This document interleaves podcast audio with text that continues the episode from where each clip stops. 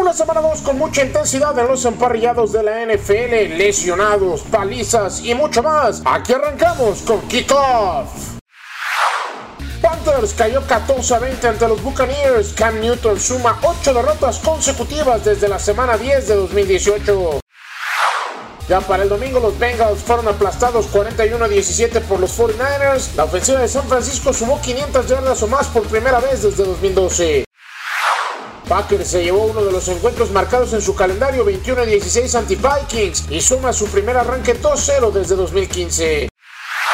Lions sorprende a los Chargers para vencerlo 13 a 10. Kenny Golladay sumó 8 recepciones, 117 yardas y un touchdown, entregando a los fanáticos del Fantasy 25.7 puntos. Redskins no pudo detener a Prescott y cayó 31-21 ante los Cowboys. Por segunda vez en las últimas 10 temporadas, Dallas arranca 2-0. Steelers cae de nueva cuenta 28 a 26 ante Seahawks. Pittsburgh arranca 0-2 por primera vez desde 2013. Los Patriots aplastaron 43 a 0 a los Dolphins. New England suma su décimo arranque 2 a 0 en la era Brady Belichick.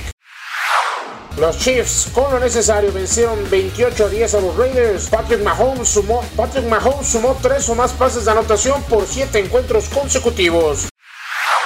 Los Rams se llevaron el partido 27 a 9 sobre los Saints. Cup sumó 100 o más yardas por aire por primera vez desde la semana 4 de 2018. Bears vencieron 16 a 14 a los Broncos. Eddie Piñero anotó el gol de campo de 53 yardas para la victoria. Los Falcons se llevaron la victoria en el partido estelar de domingo 24-20 sobre los Eagles. Julio Jones llegó a 10.868 yardas por aire, siendo el mejor en la historia de la franquicia.